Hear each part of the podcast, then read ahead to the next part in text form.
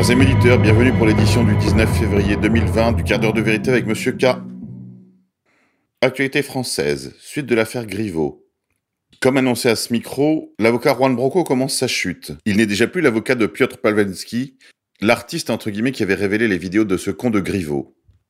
Autre suite, l'artiste russe a été mis en examen mardi dans l'affaire de la diffusion de vidéos sexuelles de Benjamin Griveaux, après quoi il a été remis en liberté, ce qui lui a permis de revendiquer devant les médias son acte et exprimer sa volonté de poursuivre son projet. Suite de l'affaire Griveaux toujours, on aura appris que les complots ça existe, mais qu'ils sont une spécialité et quasiment un privilège des Russes, puisque euh, Piotr Pavlensky n'est pas seulement un opposant à Poutine, il serait aussi un agent poutinien, un agent russe, qui aurait pour mission de déstabiliser les démocraties pour le compte du pouvoir moscovite.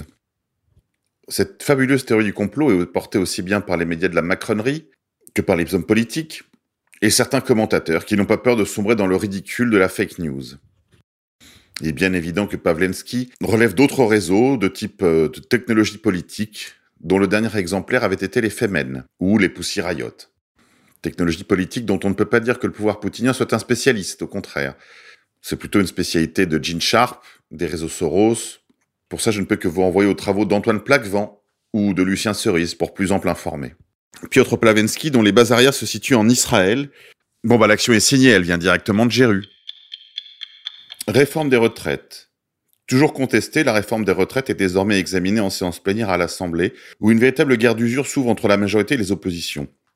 Dans une interview aux échos, le patron du MEDEF a de son côté prévenu le gouvernement sans équilibre financier, il s'opposera à la réforme des retraites. Le MEDEF lui-même s'oppose à cette réforme. C'est à se demander ce qui reste comme soutien au gouvernement. Fraude fiscale. L'intelligence artificielle produit de bons résultats selon Bercy. Les outils informatiques dopés à l'IA ou intelligence artificielle mis en place à Bercy pour lutter contre la fraude fiscale se montrent de plus en plus efficaces. Grâce à eux, les sommes recouvrées repartent à la hausse. Gérard Darmanin, ministre de l'Action et des Comptes Publics, a présenté hier le bilan en 2019 du plan de lutte contre la fraude fiscale.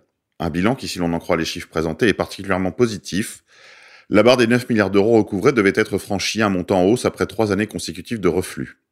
Pour expliquer ce bon résultat, le ministre rappelle que depuis 2018, les agents du fisc ont accès à un nouvel arsenal composé d'outils plus efficaces et de procédures simplifiées pour lutter contre la fraude. Parmi eux, l'exploitation croisée de myriades de données par des modèles d'intelligence artificielle spécialement entraînés produirait pleinement ses effets. Les sommes recouvrées grâce à ce data mining sont en hausse de 130%, atteignant 785 millions d'euros. Rappelons que la surveillance des réseaux sociaux par les agents du fisc pour y débusquer d'éventuels fraudeurs a été validée par le Conseil constitutionnel. Et si des limites ont été imposées notamment dans le délai de conservation des données, c'est là un outil qui devrait aider les agents du fisc à recouvrer toujours plus d'argent évadé. Où l'on voit que les progrès de la technique sont synonymes de progrès de la surveillance, surveillance panoptique même, puisque il sera désormais très difficile d'y échapper. Et si la fraude fiscale reste une faute morale, il n'en demeure pas moins que cet usage de l'intelligence artificielle pour la surveillance des populations est extrêmement inquiétante et me fait penser à Skynet, cette intelligence artificielle de, de fiction que l'on trouve dans Terminator, et qui finira par remplacer les humains, elle aussi, à la façon d'un remplacisme général. Industrie. Alstom Bombardier dans l'attente du feu vert de l'autorité européenne de la concurrence. La fusion Alstom-Bombardier sera soumise au même traitement sans concession que le mariage Alstom-Siemens. Le projet passera au crible des services de Marguerite Vestager qui avait rejeté la création d'un géant de la construction ferroviaire en février 2019. La menace du géant chinois China Railroad Rolling Stock Corporation, deux fois plus grand que le futur groupe franco-allemand, n'y avait rien fait. Espérons que Bruxelles, engoncée dans son idéologie, ne va pas empêcher la naissance de ce champion européen. Municipal. L'ex-gilet jaune Jacqueline Moreau rejetée par une liste qu'elle souhaitait mener. Jacqueline Moreau, 52 ans, qui avait participé au début du mouvement des Gilets jaunes, espérait conduire une liste pour l'élection municipale dans sa commune de Boal, dans le Morbihan. Mais la dite liste ne veut plus en entendre parler. Alors qu'elle avait contribué à la naissance de la notoriété du mouvement des Gilets jaunes via une vidéo publiée en octobre 2018 dans laquelle elle dénonçait la politique à l'égard des automobilistes, Jacqueline Moreau avait été ensuite rejetée du mouvement pour son opportunisme et ses relations douteuses avec la République en marche. En dépit de sa volonté, elle ne sera pas en mesure de mener la liste sur laquelle elle avait jeté son dévolu en vue de l'élection dans la commune morbianaise de Boal, comptant 830 habitants où elle vit depuis 5 ans. La liste a décidé à l'unanimité de refuser le leadership de la quinquagénaire. David Buisson, adjoint au maire, a expliqué Nous craignons de perdre toute crédibilité auprès des Boalais. Notre liste est apolitique. Certains ont même menacé de partir si Jacqueline Moreau nous rejoignait. Jacqueline Moreau, en plus d'être hypnothérapeute, est également une praticienne de l'occulte, ce qui n'aurait pas manqué de jeter un certain discrédit sur sa liste. Tout est bien qui finit bien. Jacqueline Moreau aura trahi le mouvement des Gilets jaunes, elle aura essayé de se placer en politique, et finalement tout ça lui pète à la gueule. Ce n'est que justice. Normandie. Un camion transportant 26 tonnes de bière sur l'autoroute en Normandie s'est retrouvé couché sur le flanc, renversant sa précieuse cargaison sur la route. Quel gâchis International. Épidémie de Covid-19. La Russie interdit aux Chinois l'entrée sur son territoire. La Russie n'a officiellement plus de malades du coronavirus sur son territoire après la sortie de l'hôpital la semaine dernière des deux derniers patients.